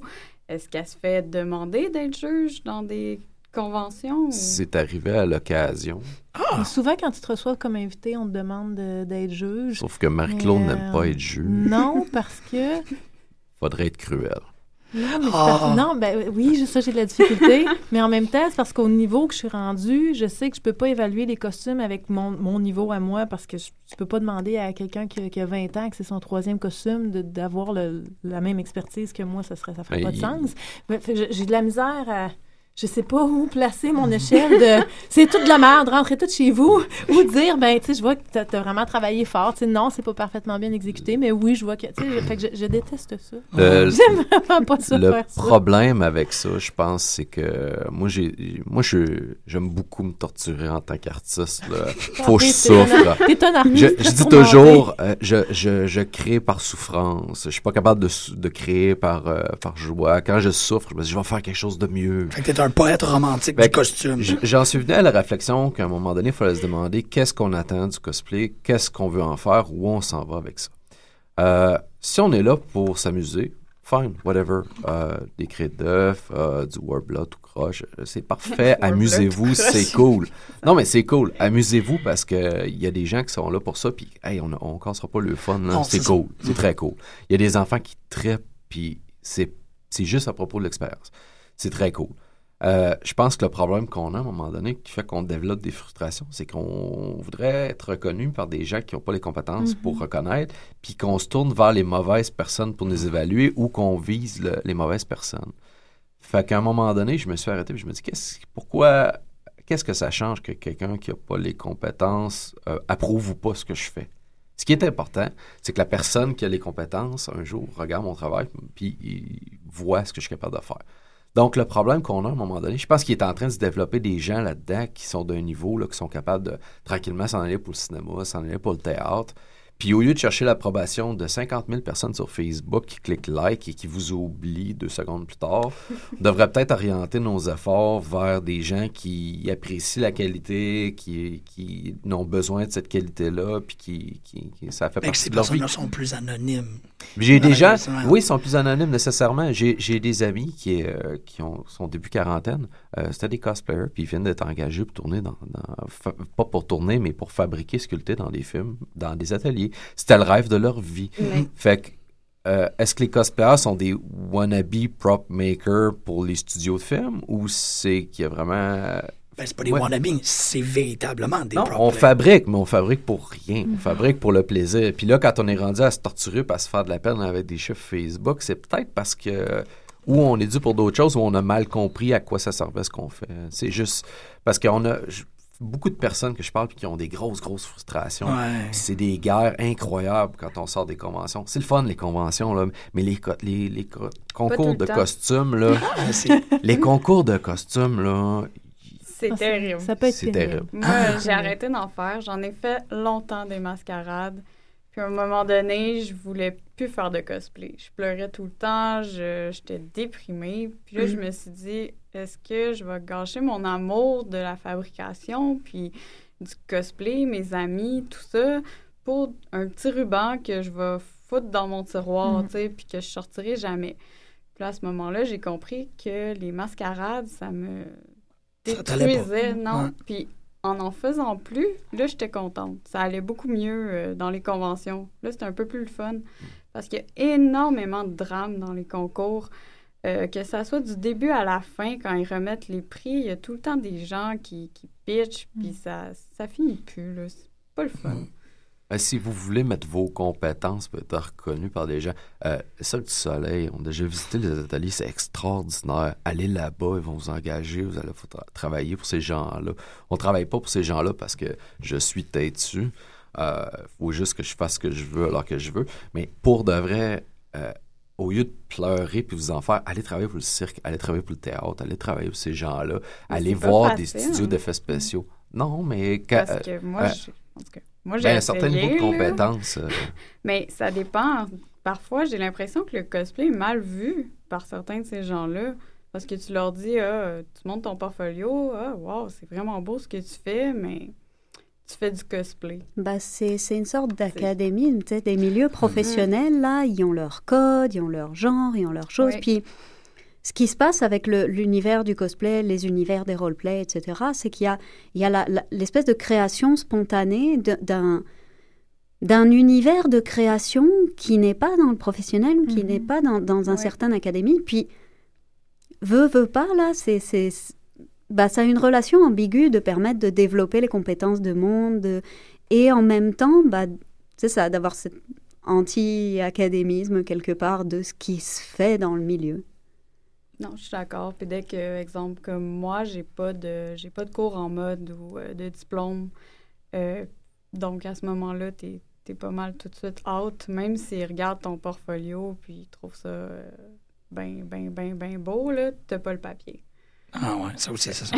Non, mais en même temps, euh, de plus en plus que je vous écoute, de plus en plus je réalise que, que l'émission tombe à point parce que là, on, parlait d'un gonflement des, des pratiques. Là, ça commence à devenir gros, ça commence à, pacter à un point tel que je savais pas que tu pouvais engager quelqu'un pour juste se costumer. Je me suis dit qu'il y avait en masse de gens qui voudraient faire ça euh, de leur fin de semaine, en fait, librement, parce que c'est quelque chose qui prend énormément de, de, de vitesse en termes de, de mouvement et de pratique. Euh, il y a une des... comment est-ce que je peux le dire? C'est une des affaires que, que, que je trouve. En fait, je vais poser la question est-ce que tu peux te perdre là-dedans? Est-ce que tu peux carrément juste vivre dans ce monde-là? Et. Puis là, je veux pas dire être tout le temps en costume. C'est pas, un- pas une crise identitaire. Je suis pas en train de- C'est juste que est-ce qu'il y a une façon de dire ça, c'est mon monde? ça, c'est Oui, ma famille oui. d'abord et avant Oui, tout. oui. Oui, tout à fait. Bah, je, je, je le dirais là par rapport à beaucoup d'exemples que j'ai vus. Mais bon, moi j'ai fait une partie de mes recherches en France, puis là-bas il y a beaucoup de chômage, il y a vraiment comme zéro place là dans, le, dans, dans la, les, les milieux artistiques, professionnels. Là, il n'y a pas d'argent nulle part. Fait que tu as beaucoup de monde qui va, mettons, avoir une job alimentaire, mais qui va considérer que son existence, c'est ce qu'il fait, c'est ce qui, qui crée finalement, qui, qui va être... Il va y avoir une espèce d'inversion dans laquelle la personne fait semblant d'être normale, littéralement, là je reprends les mots de bien du monde, fait semblant d'être normale dans le monde des moldus, puis est soi-même dans ces univers-là. Puis il y a quelque chose qui est, c'est ça qui est, qui est fascinant là-dedans, c'est comme si certaines personnes que j'ai pu rencontrer, puis avec qui j'ai pu travailler, vraiment, euh, c'est pas qu'elles se perdent dans ce monde-là, c'est qu'elles s'y retrouvent tellement que elles n'arrivent plus à se retrouver en dehors de ce monde-là. C'est ça, parce que tu te racontais tes drames, comment tu te sentais par rapport à la mascarade? C'est, c'est comme si. Ah, moi, je me, je, je me rends compte au fil des années que je me suis un peu perdue dans, dans ma vie à cause du cosplay parce que j'ai lâché l'école. J'ai, là, en ce moment, je travaille même pas parce que j'avais l'obsession. Je voulais être, je voulais faire les conventions, je voulais mettre du temps, plus de temps dans mes costumes, toujours plus de temps. Pas le temps d'aller à l'école. On met, tu sais, ça devient tellement une obsession dans mon cas où je pense tout le temps à ça que ça a fini quand j'étais plus jeune par ça, ça a quand même causé beaucoup de problèmes sur moi. Tout Moi- en développant une, une aptitude à la couture qui. qui... Oui, une aptitude, euh, pas juste à la couture parce qu'on se met à toucher à n'importe quoi, là. Fait que, donc, une, une aptitude manuelle énorme, mais en, en laissant autre chose de côté. Parce que moi, je n'ai pas le, le- le chemin normal là, de, d'aller à l'école, d'avoir son travail. Puis de, je me suis un peu perdue dans cet univers-là. Puis quand une convention finit, je suis dans un état dépressif. Là. OK. Ça va pas bien. Wow. Ouais, c'est, c'est, euh, c'est aussi une. euh, euh, nous, on peut fabriquer une centaine d'heures, puis quand on a fini le projet, on fait des décors maintenant. Puis quand on a fini le projet, euh, moi, pour de vrai, j'en ai pour une semaine à déstabiliser, euh, carrément euh, mélanger. Euh, on fait des conventions une bonne semaine où je, je peux tourner en rond dans l'atelier, prendre mon marteau, remettre le marteau, reprendre le... Et puis pas savoir quoi faire parce que c'est euh, c'est un changement de... C'est vraiment un changement de beat. là. On est dans un monde, on retombe dans un autre monde parce que nous, on, on voyage beaucoup dans des conventions. Puis il y a des places que c'est vraiment très intense, comment les gens le vivent. Puis ils ont plein de ressources, il y a plein d'artistes extraordinaires. Euh, on tripe, là on revient chez nous dans l'atelier avec... Québec, euh, puis- ouais, ouais, ouais. Terrible. moi, personnellement, j'ai une famille de, de très bons travailleurs, des gens formidables. non, mais je le dis belle temps. radiophonique. Mais, ouais, une- mais j'ai j'ai une famille de travailleurs. C'est des gens, ils ont travaillé dur toute leur vie, de 6 heures le matin à 6 heures le soir, la fin de semaine. Mais il n'y a pas de place, mais pas de place pour la fantaisie, puis personne comprend ce que je fais. Fait que quand je reviens dans mon, dans mon monde, entre guillemets, c'est toujours un, c'est un clash à chaque fois. Fait que euh, moi, ça me fait cet effet-là. Marie-Claude, je sais C'est que c'est euh, bien d'être entouré de gens qui, qui parlent ton langage, en fait. Oui, se, qui se perdre te retrouver rare. tout seul dans ton milieu. Tu sais, c'est rare que je t'assieds autour d'une table, qu'on fait une joke de droit fil puis que tout le monde rit. Là. Tu sais, moi, ça m'arrive pas souvent. Fait que, tu sais, de trouver des gens qui parlent ton langage. C'est une joke de droit fil que tu préfères. Ben, t'as pas entendu tantôt? Ouais, la Ah, c'est Clara, Clara qui a dit tu regardes un, un costume de proche, il est même pas coupé sur le droit fil, puis ça, ça, ça, passe, tout ça tout le monde rit. OK, Mais une- moi. moi, Une joke de droit fil, tu sais, moi, j'ai personne à qui faire ça, moi, chez moi, à la maison. Mais euh, je voulais rajouter quelque chose à ce que tu as dit tout à l'heure. Tu disais euh, que, tous les efforts qu'on fait, peut-être qu'on les fait pas pour les bonnes personnes, qu'il faut pas que tu attendes d'avoir de la reconnaissance de gens qui n'ont pas, qui ont, qui ont, qui ont, qui ont pas l'expertise de, de, de reconnaître ce que tu fais, euh, qu'il faut... Bon. Mais tu oublies un aspect quand même important. Euh, faut pas que tu oublies que même si les gens n'ont pas l'expertise technique pour reconnaître ce que tu fais, ça se peut qu'ils l'apprécient quand même. Puis cette reconnaissance-là elle a quand même une valeur. Moi, j'essaie de gagner ma vie avec une humble boutique en ligne qui a pour clientèle une majorité de gens qui n'ont pas les connaissances techniques pour apprécier ce que je fais, mais qui ont leur raison de m'aimer. Puis je peux pas, je peux pas, je m'excuse l'expression, mais je peux pas chier là-dessus. Là. Moi, je gagne ma vie grâce à ces gens-là qui sont des supporters fidèles, qui, qui, qui, qui m'aident à... Grâce à ces gens-là, j'ai les moyens de continuer de faire ce que j'aime dans la vie. Je m'attends pas quand je sors, quand, quand, quand je vends une photo autographiée, à ce que les gens fassent comme ta couture est vraiment belle. Ils sont impressionnés, euh, sont impressionnés par les seins. Ça fait partie du personnage, ça fait partie de qui je suis. C'est correct. Je vis bien avec ça, je l'accepte. Oui, il y a des gens qui vont faire comme Hey, t'as l'air d'avoir travaillé vraiment fort, hein? Tes bottes sont prêtes après ton costume. Je connais pas ça, mais ça a l'air compliqué.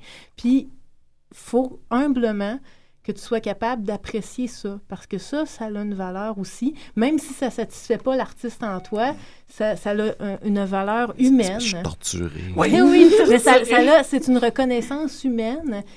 Puis c'est, c'est, c'est- c'est- tu, tu peux pas, tu peux pas passer à côté de ça. Mais là. je voulais juste, ça aussi, euh, c'est gratifiant. Avant, avant d'oublier pour la troisième fois, je voulais Ouais. juste dire, Hey, je l'ai peut-être oublié encore. Ah non, ça revient. Euh, oui, c'est ça. En fait, ce qui se passe, euh, souvent, je trouve, à un moment donné, moi, bon, je suis allé au cégep en or, ça m'a pris énormément de temps de me trouver dans la vie, euh, ça allait pas bien, mais j'ai toujours dit, bon, je vais faire quelque chose, puis le jour où je vais me relever, au moins, je vais avoir acquis quelque chose, je vais avoir du bagage. As-tu déjà remarqué que tous les artistes, le temps qu'ils sont pauvres, sont inconnus, c'est des pas bons, puis que du moment qu'ils sont sur un stage, qu'ils font de l'argent, sont extraordinaires. Oui. Ils ont le même Ben, talent, que- ils font la même chose, mais parce que là, tout d'un coup, c'est reconnu, c'est bon.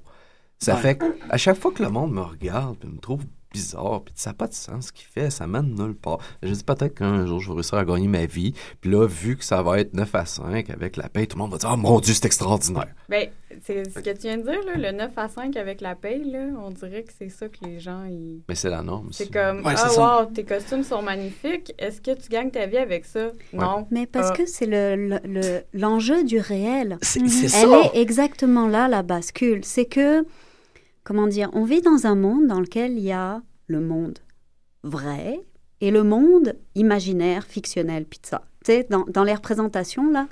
Puis, ce qui va parler socialement aux gens, ce qui va pas... C'est de dire comme, OK, si tu fais de l'argent avec ça, quelque part, si tu peux en vivre, c'est qu'il y a une réalité dans ce que tu fais. Puis je dis pas que j'adhère à ça, là, j'y adhère vraiment pas du tout.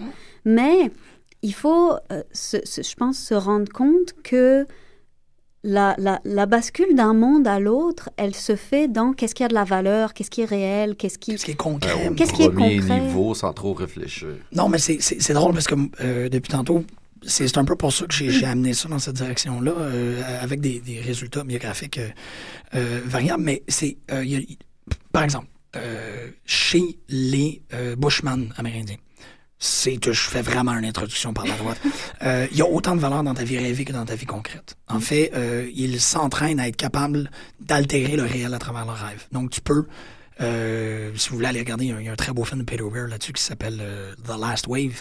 Tu peux te forcer dans tes rêves à aller fermer la lumière. Fait que le moment où ce que tu te réveilles puis la lumière dans ta chambre est allumée, c'est que tu as concrètement réussi de te lever de ton lit pendant ton rêve, puis t'es allé allumer la lumière puis t'es couché.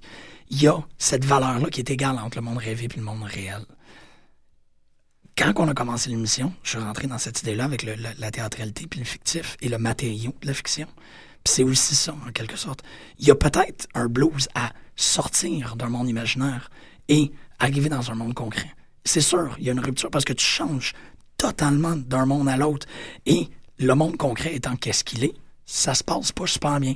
Le Ben, monde, tu ouvres la télévision, c'est pas le fun. Je le vois pas comme un monde imaginaire. Je- le monde est ce qu'on en fait. C'est pas parce que la majorité des gens sont pas euh, en symbiose avec toi puis au diapason que c'est pas la réalité. Non, c'est ça. Il faudrait que je, que, que je fasse attention Non, mais je le comprends dis, ce que le monde dites, de euh, l'imaginaire, euh, le monde de la fiction. C'est, c'est, je suis totalement d'accord qu'il y a un poids, puis c'est pour ça que je suis allé chercher les aborigènes là-dedans. C'est de vraiment dire il y a une valeur égale qui est donnée aux deux. Nous autres, malheureusement, on ne vit pas dans une société qui a une valeur égale qui est donnée aux deux. Hmm. Mais je pense que, à la même manière que la fanfiction, le cosplay doit être traité comme ça. C'est un moment de basculer dans le fondement même du fictif. Je suis peut-être en train, en train d'aller trop loin. Non, mais c'est comme... On ça- est des académiciens. On, ouais. on s'entend sur ça. On se comprend entre J'ai le droit académiciens. d'aller là. Euh, moi, il y a une chose qui m'a frappée, par exemple, quand j'ai repré- quand j'ai présenté mes recherches à, à d'autres académiciens. Bon, moi, je suis, je suis très présente dans ces univers, ces univers-là, je vais y arriver, euh, sous un pseudo, tu sais. Puis, pour moi, ce pseudo, c'est mon nom. Mes amis m'appellent comme ça, tout le monde m'appelle comme ça. Puis, c'est moi, là. Puis, euh, à un moment, quand je parlais de mes recherches, donc, je disais, voilà, euh, sous mon pseudo, j'arrivais dans tel endroit, puis je faisais telle chose. Puis, euh, ma, une des professeurs qui était là à, à- écouter ce que j'expliquais me disait Oui, mais est-ce qu'il y a un moment où les gens s'aperçoivent que c'est quoi ton vrai nom Puis, puis ou c'est ça, du monde qui vient pas de ce milieu, par exemple, il va toujours te dire Ok, euh, c'est bien euh, que tu dises tu t'appelles machin, mais c'est quoi ton vrai nom? C'est-à-dire, il y a l'idée d'un. d'un état social, il y a l'idée de toutes ces choses qui sont ancrées vraiment socialement, puis que quelque part, comme ce qui est créé, ce qui est euh, a quelque chose de superficiel. C'est comme un masque qu'on met par-dessus quelque chose qui est réel. L'idée du masque, elle revient beaucoup. Et donc que il y a un vrai soi derrière le masque, qui est un soi social, qui est un nom d'état civil, qui a et que ce qu'on ce qu'on met par-dessus, finalement, est une espèce de couche superficielle qui est du pas nous. Et quelque part, l'argent, c'est ce qui, ce qui fait passer cette chose-là dans cette, cet univers qui a une existence sociale, c'est-à-dire le monde de l'état civil et des comptes en banque, pour parler très euh, prosaïquement. Et, et- et c'est là-dessus qu'il se passe quelque chose, c'est que je trouve que quand on entre de plein pied dans l'acceptation d'un monde créatif, on accepte de se dire que il n'y a pas de masque ou que le masque est aussi vivant puis est au- autant la personne, voire plus, que ce qui pourrait y avoir en dessous qui 90% du temps est beaucoup plus creux que quoi que ce soit. Fait que, et, et- et je pense que c'est là qu'il y a vraiment un- un- un- quelque chose qui, qui est problématique, c'est que, ouais, cette, c'est, tu- vous parliez toutes les deux tantôt de la difficulté qu'on- que, que vous avez de parler de ça avec vos parents, de parler de ça avec comme ce monde qui est en dehors d'eux. Puis, comme tu dis, là, le, le, le 9 à 5 plus salaire, ça, ça fait partie de ce monde-là. Ça, Ouais. c'est, c'est des choses qui parlent à papa, maman, puis la grand-tante.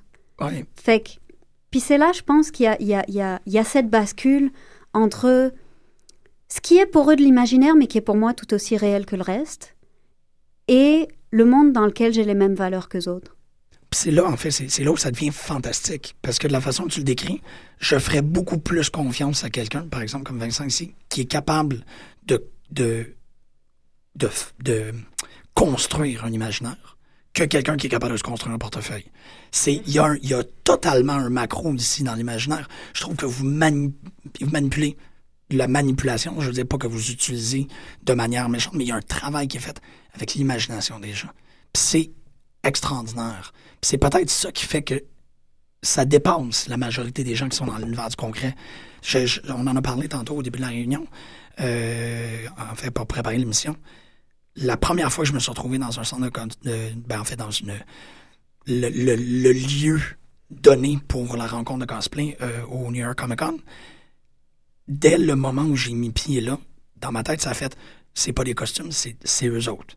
Et là, tu viens de me dropper dans la gare centrale où tous les personnages de mon imagination se rencontrent. Puis là, c'était c'est Rorschach. C'est euh, et c'était pas des costumes, c'était je suis dans ma tête. C'est là où ça il y a un travail dans le cosplay. Puis je pense qu'on peut rajouter aussi la volonté de, de bien faire. Parce que quand tu veux méticuleusement et, et quand tu, tu veux que le costume soit si parfait qu'il soit un traître de, de la réalité, tu veux que ce soit un leurre, tu veux que les gens ne voient pas rien de croche qui va faire en sorte qu'ils vont décrocher. Croche, décrocher, je sais, là. Qui vont, qui vont perdre l'illusion. C'est extraordinaire. Moi, je trouve, je trouve ça puissant de d'aller prendre le matériau de l'imagination et de la fiction même, puis de la mettre sur vos corps, puis de la manipuler à 70, Dans la réalité. 100 heures. C'est magnifique. Parce Mais c'est très compliqué pour les gens de comprendre. on parlait de la on parlait de la motivation des filles mais moi je pense que moi j'étais un garçon Euh, pas la, l'a voix un peu plus basse puis euh, en fait je pense que je- peut-être tu partages la même idée mais la plupart des gars à qui j'ai parlé euh, euh, on, un on se costume pas puis ceux qui se costument la fantaisie là c'est Iron Man c'est pas pour rien que c'est populaire là. tous les petits gars rêvent d'avoir la boîte à bébelle avec Ouais. tous les gadgets puis d'avoir la patente la plus haute et la indestructible oui, oui, tu comprends, le, le trip d'un gars, euh, c'est un peu ça. Je blaguais avant l'émission, puis je disais, je gagne de l'argent demain matin. Moi, c'est euh, Stark Industries dans, dans ma shop, tu sais. Mais moi, c'est... Puis je suis un peu cruel encore une fois. C'est- tellement le fun d'être cruel. Euh, avec Marie-Claude, euh, quand on va choisir des costumes, j'aime ça la pousser devant le train. Euh, donc, on va choisir... Figurativement. On, Ouais, est, on est en ouais. métaphore. là. Il y a pas de... ouais, Ah, il ça, faudrait en parler. Euh, fait que c'est une autre, une autre, de- une, une autre motivation de gars. Je pense qu'on est motivé par les, les trucs sensationnels, les trucs extrêmes un peu, puis se dépasser, puis ces, ces choses-là. Puis moi, personnellement, euh, les- les- c'est bien le fun, les conventions, mais je peux enfin finir par faire un armure qui vole puis qui fonctionne à travers. Tu, sais, tu comprends? Moi, le- ma motivation, c'est toujours faire de quoi de, de, de plus hot, de plus fun. C'est un peu différent de Marie-Claude qui... Moi, je recherche des expériences là-dedans. Puis quand tu parles des gars qui sont en Rorschach, en Joker, euh, euh, ça, je, je comprends pas, mais le Joker est très populaire. Les gens aiment les personnes, les personnages cinglés, et peut-être que Mademoiselle a une, une explication là-dessus, parce que Harley Quinn est populaire, le Joker est populaire. Euh, En fait, je pense que c'est plus Géraldine qui a répondu à ta question tantôt, quand elle disait que tu as la possibilité d'explorer un aspect de ta personnalité pourquoi que tu les fais pas. gens aiment les cinglés? Parce qu'ils ont le droit d'être cinglés. Tu sais, on est tous, on a tous comme des choses différentes dans nos têtes qui nous fascinent, qui nous parlent. Puis tout d'un coup, c'est comme, hey, tu peux être un cinglé psychopathe qui veut tuer du monde, puis t'as le droit, puis c'est pas mal. Puis en plus, on t'admire pour ça. Mais tu c'est super fun. Ben, il y a une montée Ça en dépend des popularité des, des méchants. Que ce soit les Ouais. méchants à Walt Disney ou les méchants dans les comic books, les gens aiment les méchants. Il y a vraiment un, un gros engouement pour les personnages, les vilains. Ça aussi, c'est analysable de façon. Tu peux, tu peux regarder ça. Mais ça amène à une autre question. Euh, Est-ce que, étant, étant pratiquant et étant euh, euh, carrément artisan, euh, est-ce que vous croyez, Marc-Claude, j'imagine que c'est moins dans ton cas, est-ce que vous croyez qu'on peut correctement psychanalyser, psychanalyser c'est un gros mot. Est-ce que montre-moi ton fandom et tu es en train de me dire qui je suis? Non, pas nécessairement. Ben, je- ça, ça dépend, c'est trop large, mais moi, je dirais que non. Non? Pas-. Ça dépend. Ah, vous avez l'air d'un peu Peut-être, plus non, hésité peut-être, parce que Mais à, quelque part... Ah, je Je- suis je en pense- désaccord avec toi comme toujours. Non, je- Comment on fait pour travailler ensemble? dans mes fans à moi, Incroyable. il y a probablement plus de gens qui apprécient les, les- les qualités techniques que dans le fanbase de d'autres cosplayers qui font preuve d'aucune ouais. Qualité technique. Ouais, Je ramasse sûrement plus de gens tu sais, qui, qui remarquent ça que- qu'une jeune fille qui est devenue populaire. Fouille-moi pourquoi. Euh, je, je pense que, oui, ton fanbase est un peu... euh, Euh, ton fanbase, c'est certaine, euh, D'une certaine façon, c'est un peu un de reflet de ton que tu travail. projettes, Mm. pas De nécessairement de ta que tu- personnalité, parce que c'est pas tellement subjectif ce qu'on euh, voit euh, Ouais, ouais, ouais, ouais, il y a quand même. dans les médias. Mais tu sais, de voir Jadine qui est super contente de rencontrer une couturière, c'est c'est ça. Tu sais, t'as vraiment. Je sais que. Je- Ben, moi, j'en ai pas. T'en as-tu un, toi, un Hmm? cosplayer que t'es comme. Cette personne-là? Ah oui. Bah moi, c'est plus une personne que j'ai suivie pendant toutes mes recherches, puis c'est quelqu'un justement qui qui change constamment de personnalité, qui est comme tellement, tu sais, multiple. Ça m'a toujours vraiment fasciné ça. Puis euh, justement, elle, elle a, elle a vraiment du monde qui qui, qui l'entoure, qui est comme vraiment vraiment allumé là. Puis c'est assez c'est assez fascinant. Wow. Je Ouais. je t'ai donné une idée, une anecdote. là. Euh, euh, Marc-Claude est dans une situation où euh, un jour on avait fait modéliser un sniper, un modèle de sniper pour un personnage en particulier, euh, par un modélisateur 3D qui s'était fié sur le- les art pieces des, des artistes de la compagnie qui avaient donné les, les- les trucs, donc c'était pour le construire.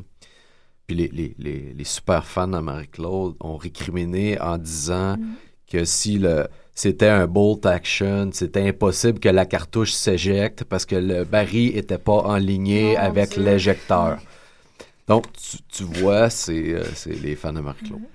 Parce que, tu sais, tu dis, il y a, des filles à qui on reproche, d'être trop, euh, trop décolletées, trop tout nues, trop sexy. Euh, on, lui pardonne tout parce qu'elles sont, mignonnes, sont cute, euh, font des costumes qui n'ont pas vraiment de valeur technique quelconque. Mais moi, j'ai fait de la photo sexy, j'ai fait de la photo nue. Je, je peux, je peux-tu plus servir le monde, là? Je, je- vous en donne du décolleté à tour de bras. Je me retiens, j'ai fait pire. Je vous donne sexy, mais je, pourrais t'en donner plus. Mais tu Là, tu peux pas chialer là-dessus, là. Tu peux pas chialer, là. Mais moi, moi, moi, tu chiales parce que je sors un, un- un schéma, genre d'un gun que j'ai fait faire. Puis fait je pense que oui, dans mon fanbase à moi, on va retrouver des gens qui sont vraiment des Bon, geeks, euh, peu- des nerds. euh, les gens se construisent une idée. Oh oui, qui vont euh, vraiment dire, mais les gens s'attendent à ça de moi. Je les, je les ai, je les ai euh, habitués à présenter des costumes qui sont techniquement avancés. Donc, le jour où je me permettrais de présenter un costume cheap, moi, on me le permettrait pas. Puis Ouais. C'est correct aussi parce que j'ai travaillé pour ça.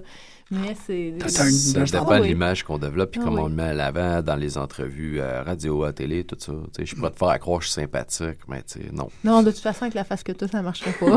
Mais après, de toute façon, il, y a, il y a peut-être une inversion. C'est comme, c'est peut-être pas en voyant ta fanbase qu'on va savoir qui tu es toi. Mais en revanche, qui tu es toi inclut la relation que tu as avec Mhm. ta fanbase, puis l'image que tu leur donnes, etc. Fait que ça peut pas, je pense pas qu'on puisse réduire les choses Non, à non, ça, non. mais ça en fait partie en même Mhm. temps totalement.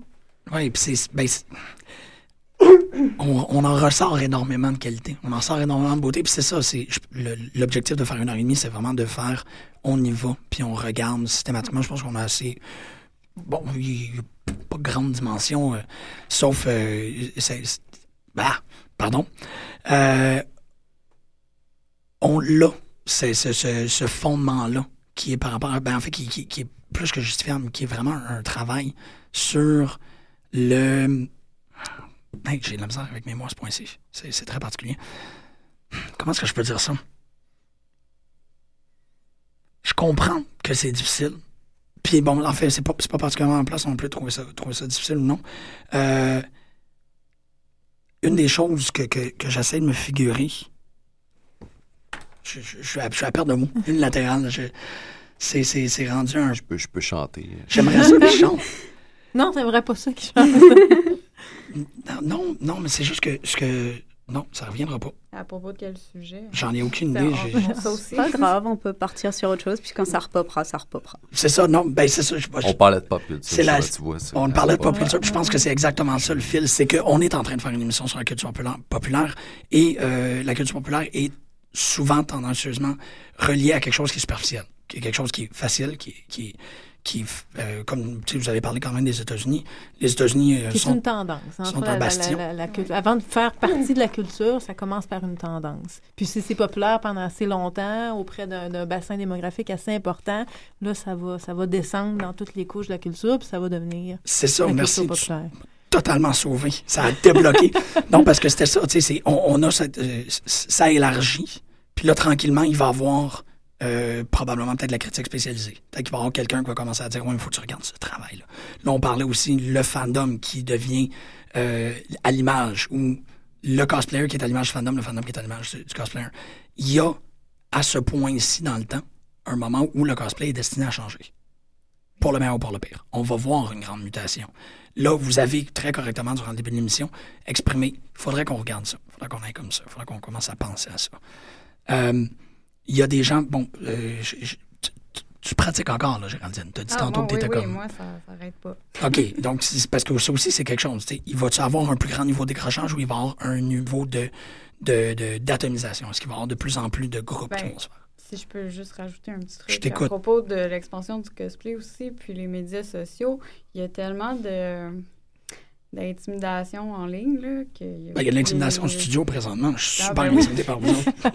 Non, mais il y a beaucoup de gens, là, ça fait de la peine, là, puis ça crée des problèmes, puis il y en a qui lâchent, ou il y en a qui, qui deviennent, euh, qui développent des maladies euh, à cause de leur image corporelle ou des trucs comme ça, là. Ça devient gros, là, tout ce qui, euh, ce qui se passe avec ça. Moi, Ben, je trouve, puis ça se passait pas en 2006, quand j'ai commencé, où on était juste des, du monde joyeux qui Mhm. fêtait notre fandom pour une série.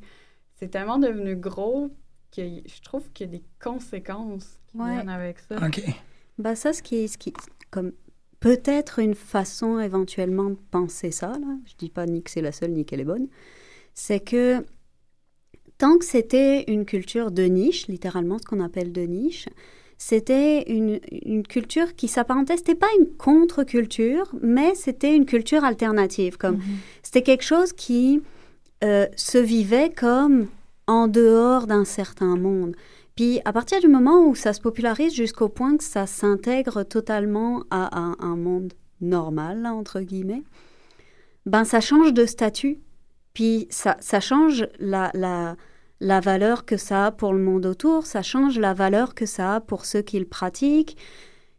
Et donc, c'est ça, j'en reviens un peu à ce que je disais tantôt, mais il y a, y a toujours cette tentation contradictoire à la fois de vouloir partager, puis faire connaître, puis, puis étendre au maximum l'appréciation de ce qu'on aime, puisqu'on connaît, puisqu'on fait bien, puisqu'on est super fier de faire bien. Et en même temps, ben, c'est ça, le fait qu'au bout d'un moment, ça, ça échappe. Puis moi, ce que j'ai observé personnellement, c'est beaucoup une atomisation, avec beaucoup de micro... euh, comment, de micro-groupes qui se forment, puis qui vont dire comme OK, nous, on est à 100% sur la qualité, puis on veut rien entendre d'autre chose. Ou OK, nous, notre objectif, c'est vraiment le fun, puis euh, on veut rien savoir des, des, des, extrémistes là qui vont vouloir qu'on cousse comme ci ou qu'on qu'on fasse nos colorations comme ça. Et donc, c'est ça. Beaucoup ont dû comme vraiment définir ce qui était leur enjeu dans la pratique. Et j'ai de ce que j'ai pu observer, il y a une certaine atomisation qui vient avec ça. Une décadence, c'est ça. C'est vraiment tout en train de, de. Ben, pas décadence dans le terme. Mais tu sais, c'est Oui, vraiment ben, en train a de. une explosion du phénomène. Ouais, c'est une devenu expo- c'est comme devenu un peu exponentiel. Puis euh, tu, euh, tu disais euh, au moment où c'était plus niche, je pense que tant, tant qu'une culture elle est restreinte, tant qu'elle est pratiquée par un groupe de gens plus restreint, euh, elle est moins soumise. Comment je dirais ça? À partir du moment où quelque chose se répand dans plusieurs couches de la population, ce, ce courant-là, il est soumis aux mêmes problèmes sociaux, Mm. aux mêmes réalités que la vie réelle normale, que ce qui n'est pas niche, que ce qui est commun. Donc, dans le cosplay, sont apparus des problèmes qui étaient inexistants avant. Tu faisais, tu faisais référence euh, à des, à des jeunes filles qui ont des problèmes avec euh, leur image corporelle, mais ça, ça existait déjà dans la société avant. Oui. Mais quand on était un tout petit groupe de cosplayers de rien, toi, tu as commencé avant moi, quand toi, tu as commencé, puis que vous étiez un petit groupe de cosplayers de rien à faire ça, ça devait pas faire partie de vos préoccupations. Non. Le jour où une plus large partie de la, de la, de la société s'est mise à faire du cosplay, mais ces problèmes-là, ces réalités-là se sont infiltrés là-dedans aussi. Puis, puis ce qui est logique aussi, ce qui est tout à fait normal. Puis ça, ça a fait partie, ça, ça réveillé d'autres choses. C'est venu à la conscience des gens. Puis là, maintenant, ben, à travers tes costumes, si tu avais déjà un problème de perception de soi ou un problème de confiance en toi ou un problème de, vraiment de perception, ben, à travers tes costumes, c'est décuplé. Parce que maintenant, est-ce que, est-ce que, est-ce que j'ose m'habiller en tel personnage si je suis pas à l'aise avec ce que je projette? Est-ce que je juge les gens qui osent s'habiller en tel personnage si je trouve qu'ils n'ont pas le corps pour le faire? Ça, c'est une question qui est très... euh, Épineuse. qui est très épineuse dans la Oh communauté Dieu, en ce moment. Il y a Tellement. beaucoup de toi, t'es trop grosse, t'aurais pas dû faire Ça Pourquoi tu sors en public, pas de collant, t'es pleine de cellulite. a toi, pourquoi t'oses euh, comme a- ça? C'est très, Il y a très, deux très côtés à ça. Ce genre d'attitude-là va souvent se passer dans les justement les, les gens qui sont compétitifs ou qui Ouais. essaient d'en Mhm. d'en faire. Euh, euh, ça, c'est de dire qu'on peut être professionnel. C'est extrêmement difficile de gagner sa vie avec ça. là. On est des unités sur la planète qui sont capables de générer des revenus assez pour manger. Euh, les gens pensent qu'ils vont avoir la gloire ou je sais pas quoi. Dans ces cellules-là, ça s'entrechoque. Mhm. Mais sur le plancher, très honnêtement, euh, moi, je suis souvent sur le plancher à observer. J'ai beaucoup de temps pendant que Marie-Claude travaille. Euh, beaucoup de gens qui s'amusent sans préjugés, qui jugent pas. Il- on dirait que du moment qu'il y a l'élément compétitif, puis que l'on essaie de se, se classer, se surclasser, c'est là que le problème rentre en Mhm. ligne. Je suis 100% Il y a d'accord parce effectivement- qu'avec. Pardon. Ben, juste, je vais finir. Avec les pages Facebook, j'ai vu ça vraiment plus que sur les planchers de convention. Mhm. Parce que c'est vrai qu'en convention, on va essayer de s'amuser. Tandis que Facebook, il y a la compétition des likes et tout ça. Puis là, ça rentre en compte. Les gens mettent des commentaires. Puis c'est là que je vois le côté. euh, Dans le Flame War, par Ouais. exemple. Il y a la compétition, je suis vraiment d'accord avec ça, mais il n'y a pas que ça, j'ai l'impression. L'argument que j'ai le plus entendu à propos de t'as pas le physique pour faire Mhm. tel personnage, c'était un argument de fandom. Moi, c'est ça qui m'a fasciné. C'était, c'est irrespectueux du personnage, ou c'est une distorsion du personnage, ou c'est comme une, C'est un sacrilège. C'est un Comment sacrilège détruire le au personnage que personnage ou à l'univers du oui. personnage que de le modifier comme Mhm. t'es une fille puis tu fais un personnage masculin ou l'inverse même si c'est plus rare euh, t'es noir puis tu fais un personnage qui devrait être Oui, blanc ça, c'est quelque chose ça, qu'on ça, entend, ça- qui est une grosse injustice parce que c'est vrai que, puis c'est drôle parce que l'animé puis le on manga, découvre le, man- le vient- manque de représentativité Oui, c'est- c'est très drôle parce que les, les Japonais sont les premiers à dessiner des personnages qui ne leur ressemblent pas avec des yeux euh, euh, des yeux à l'occidental, euh, des filles qui ont soit il y a deux modèles très hein, dans, dans l'animé, soit la soit la, soit la, La petite plate. fille toute plate ou soit la fille qui a des seins comme moi, mais c'est parce qu'on est une unité à être amanché comme moi là. Puis moi je me fais pointer du doigt là. Moi je compte pas comme normal là. Puis c'est complètement différent la physionomie des asiatiques et puis eux, ils ont la peau plus... ben, en fait, il y a beaucoup d'Asiatiques qui sont pâles, mais disons qu'on les compte avec une couleur, ben, de, tous les personnages sont caucasiens. Ouais. Donc, qu'est-ce que tu fais, toi, quand t'es quand t'es latin, quand t'es euh, d'origine africaine, mais quand ça, t'as pas le droit de faire de cosplay? dans l'imagerie japonaise c'est possible que ça renvoie aussi comme dans une, une imagerie beaucoup plus ancienne, là, comme par exemple dans les, dans les estampes, etc., on voit souvent l'image de la geisha qui a une Mhm. peau totalement blanche.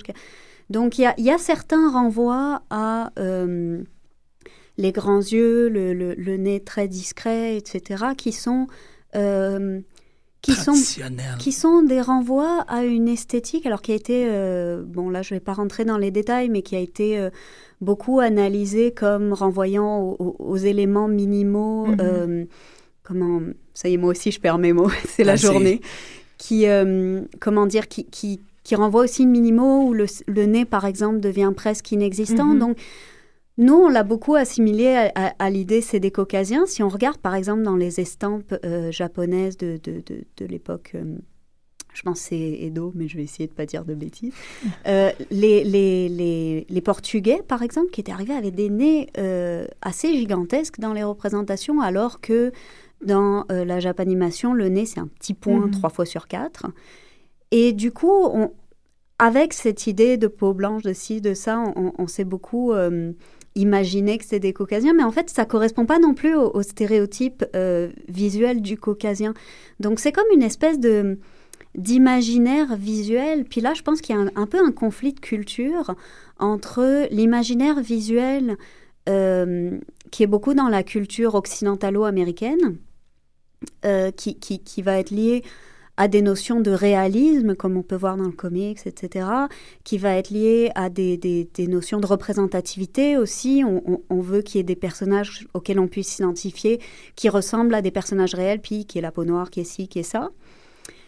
Et euh, la japanimation, qui elle est, est, est, la japanimation, puis le manga évidemment, euh, qui est dans des, des, des, des, circuits totalement autres de l'esthétique, puis il y a un peu un conflit exactement au confluent de ces deux approches esthétiques, en fait. Hmm, parce que c'est, drôle, Marie-Claude, tu as dit quelque chose qui est similaire à cet effet-là par rapport à, ton corps euh, en entrevue, que tu disais que toi, il y avait, il y avait plus de volonté d'être dans le réel. Euh, t'étais rendu au point où tu disais je veux le plus possible avoir de l'air. Je ne sais pas si ta philosophie a changé. J'avais un goût d'artificiel. Non, non, tout à fait. Moi, j'étais attirée par cette image-là qui ne, qui ne correspond plus au réel. J'avais cette envie-là d'esthétique de, très, très artificielle. Pas pour, pas pour tout le corps, pas pour, mais pour les seins. Moi, c'est ça que je trouvais beau.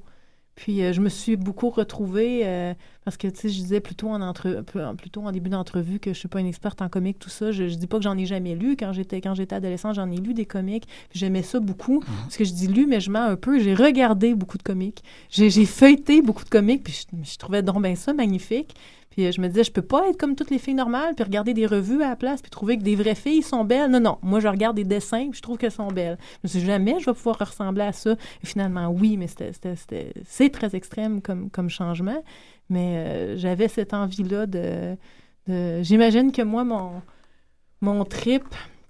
De, plutôt que d'incarner un, un, personnage comme les, comme les cosplayers ont envie de le faire, mais je l'ai vécu dans, dans ma vie à moi. Moi, je l'ai poussé à l'extrême, puis je, me suis transformée un peu en un personnage vivant à travers cette, euh, cette transformation-là. Mais c'est ça, j'avais, j'avais, j'avais envie de, de cette idée d'artificiel-là.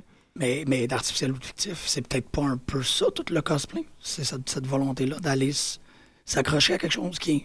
Non, parce que je trouve qu'artificiel, ça a un côté...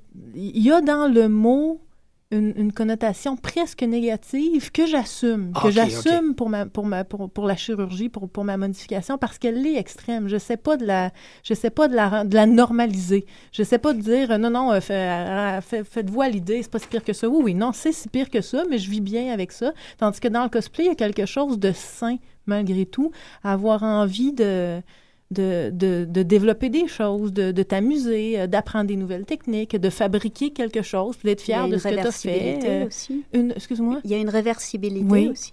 Exactement, parce que tu peux euh, mettre une perruque, puis ça ne change pas ce que tu es. Tu peux mettre des verres de contact, ça ne change pas ce que tu es. Moi, le, choix que j'ai fait, il est d'un ordre complètement différent. Là, on ne parle pas du tout de la même chose. Le cosplay te permet d'être une multitude de personnages pour un moment donné dans ta vie.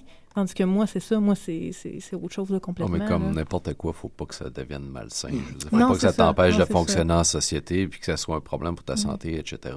On tombe dans tant que ça, dé, ça. Euh, euh, tant que ça n'a pas de tête à ta santé, sécurité, puis à ton entourage, à un moment donné, on est libre de faire ce qu'on veut. Là. Ouais. Et c'est une très belle façon de conclure une émission. On est libre de faire ce qu'on veut. Quand même. Euh, je veux chaleureusement vous remercier, euh, m'excuser pour la petite, euh, le petit. C'est particulier quand tu montes une émission parce que tu dis, il va falloir que j'anime une fois de temps en temps. J'ai pas eu à animer avec vous autres. Puis la seule fois où j'ai eu à le faire, j'ai pogné un blanc. vraiment, Vincent, Marie-Claude, Clarence, Géraldine, merci énormément. les auditeurs aussi, vous avez été exceptionnels.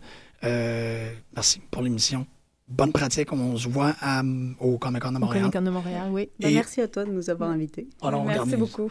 Le, plaisir fut tout pour moi. On va aller écouter euh, Paranmum avec euh, la pièce Linda Linda tirée du film Linda Linda Linda que je vous encourage immensément à aller voir.